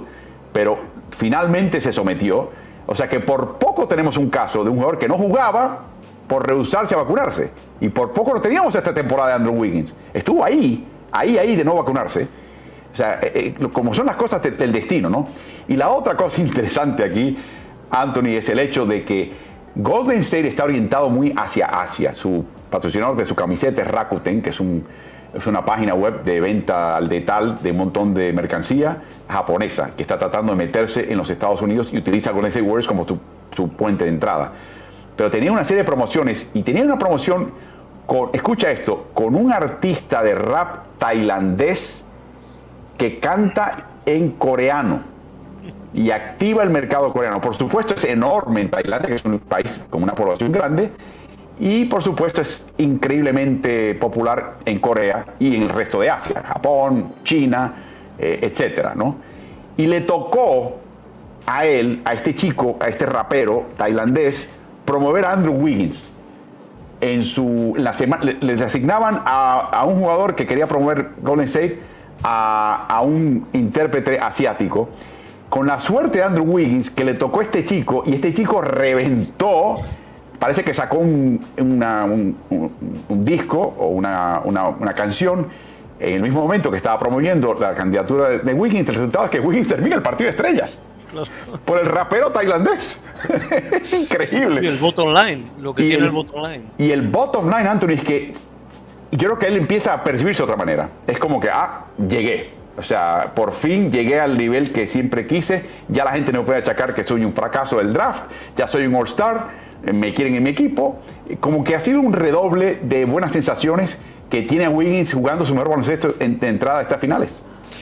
Sí, bueno, es, es, llamativo, ¿no? Lo que pasó durante tantos años por una cuestión de población eh, y de habitantes en China con Yao Ming, pues ahora es un rapero coreano el que resolvió esta presencia en el All-Star de Wiggins y es eh, seguro que es como tú dices, eh, bueno, le ha ayudado mentalmente a, asumir su estatus en, en, la liga, ¿no? Pero a mí me parece súper interesante el tema de la vacuna, porque sobre todo define dos cosas. Eh, cómo es la cultura de las franquicias a la hora de tener la capacidad de disuasión del jugador. Es decir, eh, Brooklyn no ha podido, eh, Brooklyn no ha podido con Kyrie Irving a la hora de convencerlo y decir, oye, aunque sea algo que tú no quieres hacer, pasa por el aro, vacúnate, nos perjudica mucho a nivel deportivo. Eso mismo, la cultura de los Warriors lo ha hecho con Wiggins.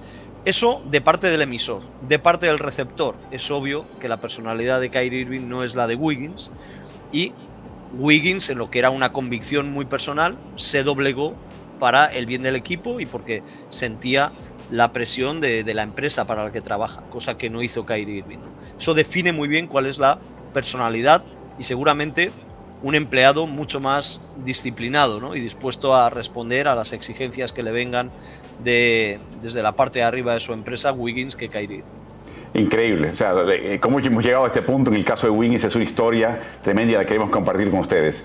De esta manera vamos a concluir. Tenemos de hecho dos temas más que teníamos en el tintero, pero tengo el miedo verdadero que Anthony se va a quedar sin comer y va a tener que meterse en el autobús y este estadio, al Chase Center. Así que te vamos a dejar. Y recuerden que Anthony lo pueden hallar en sus redes sociales, como ven en pantalla. Y por supuesto, aquellos que están con la dicha de tener League Pass lo pueden escuchar en las transmisiones de finales que es uno de los grandes placeres de League Pass, es que incluye todo tipo de transmisión en nuestro idioma, así que les dan opciones a ustedes de escuchar la versión, eh, hay un par de versiones latinoamericanas, pero pueden escuchar de Movistar y pueden escuchar, si les ha gustado escucharlo hablar como a mí, en estas transmisiones tienen League Pass para poder seguirlo a él con Guille y el resto del, grupo de Movistar, así que les invito a que lo hagan. Y por supuesto también agradecemos la presencia de Ovación y del Mercurio que nos acompañan y trans, retransmiten estos contenidos y a través de ellos también recibimos eh, los comentarios y preguntas de sus usuarios. Agradecemos siempre la compañía de todos ustedes. También les recordamos que sigan las plataformas de Ritmo NBA y las sigan todas. Estamos por supuesto en el canal de Twitch, en la cuenta de Twitter y de Instagram. Estamos también en las cuentas de Facebook, la página de Facebook, en el canal de Ritmo NBA-NFL en YouTube. Les recordamos que tenemos estas transmisiones semanales. Tenemos a Anthony los jueves en Transatlánticos. Mañana tenemos a Omar Quintero, el seleccionador de México. El martes tenemos nada menos que al coach de Morales, Carlos Morales. Y por supuesto tenemos a Julio Lamas eh, también los miércoles. Así que todo muy acompañados y con la posibilidad de una gran sorpresa el lunes. Eh, así que atentos, que tenemos un invitado muy especial el lunes y todo se alinea, los planetas se alinean. Así que eh, gracias a ustedes por acompañarnos. Estamos también en Spotify, en Ritmo NBA, en distintas plataformas de podcast. Y por último, durante esta noche, eh, el partido de hoy, el primer partido de finales, estaremos haciendo un Instagram Live por la cuenta de Ritmo NBA traigan sus preguntas, opiniones, comentarios. Es súper vertiginoso, súper entretenido. Dura solamente 15, 10, 15 minutos. Terminamos cuando comienza el tercer cuarto. Así que, Anthony, se sigue acumulando la lista de segmentos que postergamos. Tendremos que hacer una emisión especial para sacar todo el fondo del barril. Y te digo, sin mencionarlos, hay dos o tres que están bien interesantes. Sí, que sí, por, sí. por cuestión del tiempo nos aplazamos, así que una vez más, un honor que nos acompañe, un placer que, que escucharte, eh, vertir esos 26 años de experiencia. El placer va a ser de los que te van a escuchar esta noche en Movistar en España y en League Pass en el resto del mundo. Así que que tengas un que te toque un lindo partido de finales, que conserves la voz y que comas bien en San Francisco. Sí, sí, yo tengo un sitio de cabecera aquí para desayunar que se llama Café Central, muy cerca de, de Market Street. Eh, estamos aquí hospedados al lado de, Market Street también. Y, y nada, eh, es buena señal, Álvaro, que se queden segmentos fuera, es buena señal. Eh, la peor sería que, que bueno, pues eh, se nos notara que estamos rellenando, ¿no? Porque se nos han acabado los temas. Así que encantado de estar aquí en Transatlánticos una vez más y bueno, nos volveremos a escuchar justo después del tercer partido, yo desde Boston, ¿no? Eh, justo después de ese tercer partido, vamos a ver cómo va la eliminatoria entonces, habrán ocurrido cosas muy interesantes. O sea que en vez de estar al pie de cañón a las 5 de la mañana de San Francisco, estarás a las 8 de la mañana A de las Boston. 8. y Ahí me siempre- igualaré contigo. Exactamente, te puedes tu- tu- tu- comerte las donas de, de Boston, que son muy típicas de Boston, con tu cafecito y ya empezar a, a- a insertar un poquito de azúcar y café en, en el sistema. Así que gracias a ustedes por acompañarnos. Como pueden ver, es un placer estar con Anthony. Estará de vuelta el próximo jueves en otra emisión de Transatlánticos.